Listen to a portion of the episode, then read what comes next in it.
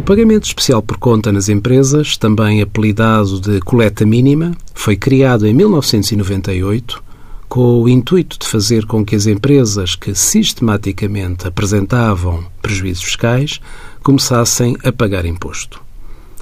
Para apurar o valor a pagar na primeira prestação do pagamento especial por conta, há que efetuar alguns cálculos que correspondem a aplicar uma taxa de 1% ao volume de negócios do ano anterior,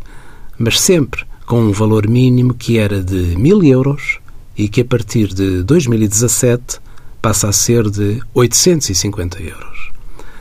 Esta alteração é claramente um suavizar da chamada coleta mínima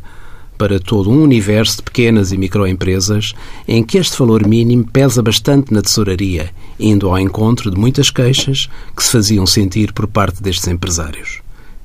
Envie as suas dúvidas para conselhofiscal.tsf.occ.pt.